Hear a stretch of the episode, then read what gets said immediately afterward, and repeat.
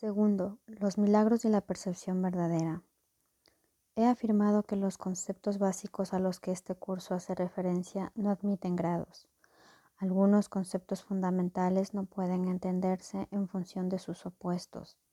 Es imposible concebir la luz y la oscuridad, o todo y nada como posibilidades compatibles. Estos conceptos son o, o, completamente verdaderos o completamente falsos. Es esencial que te des cuenta de que tu pensamiento seguirá siendo errático hasta que te comprometas firmemente con la luz o con la oscuridad. No obstante, un compromiso firme con la oscuridad o con la nada es imposible. No hay nadie que haya vivido que no haya experimentado alguna luz o alguna cosa. Nadie es capaz, pues, de negar completamente la verdad, aunque piense que puede. La inocencia no es un atributo parcial, no es real hasta que es total. Los que son parcialmente inocentes a veces tienden a actuar neciamente su inocencia no pasa a ser sabiduría hasta que no se convierte en un punto de vista de aplicación universal. La percepción verdadera o percepción inocente significa que nunca percibes falsamente y que siempre ves correctamente. Dicho de una manera más llana, significa que nunca ves lo que no existe y siempre ves lo que sí existe. Cuando no tienes confianza en lo que alguien va a hacer, estás dando testimonio de tu creencia de que esa persona no está en su mente recta.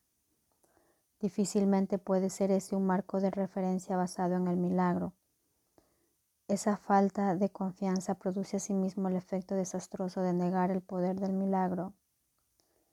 El milagro percibe todo tal como es.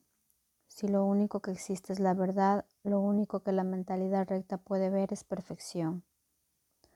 He dicho que solo lo que Dios crea o lo que tú creas con la misma voluntad existe realmente. Eso es pues lo único que los inocentes pueden ver. Los inocentes no adolecen de una percepción distorsionada.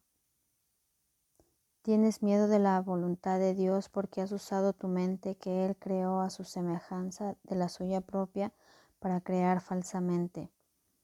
La mente solo puede creer falsamente cuando cree que no es libre. Una mente aprisionada no es libre porque está poseída o refrenada por sí misma. Está por lo tanto limitada y la voluntad no es libre de afirmarse a sí misma. Ser uno es ser de una misma mente o voluntad. Cuando la voluntad de la filiación y la del Padre son una, la perfecta armonía entre ellas es el cielo. Nada puede prevalecer contra un Hijo de Dios que encomienda su espíritu en las manos de su Padre. Al hacer esto, la mente despierta de su sueño y recuerda a su Creador.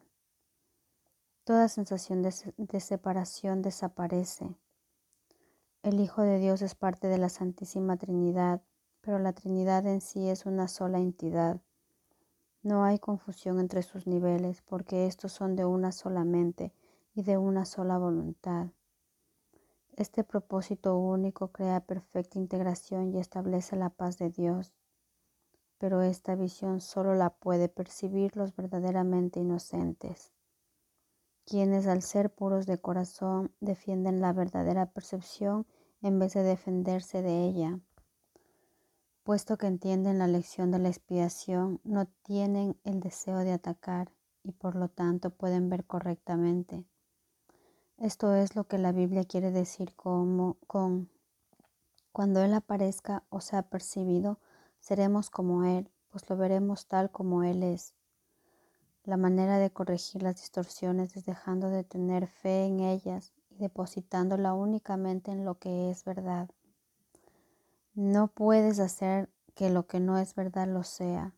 Si estás dispuesto a aceptar aquello que es verdad en todo lo que percibes, dejas que sea verdad para ti. La verdad supera todo error y aquellos que viven inmersos en el error y en la vacuidad jamás pueden encontrar consuelo duradero. Cuando percibes correctamente, cancelas tus percepciones falsas y las de los demás simultáneamente. Puesto que los ves tal como son, les ofreces tu aceptación de su verdad para que ellos puedan aceptarla en sí mismos esta es la curación que el milagro produce.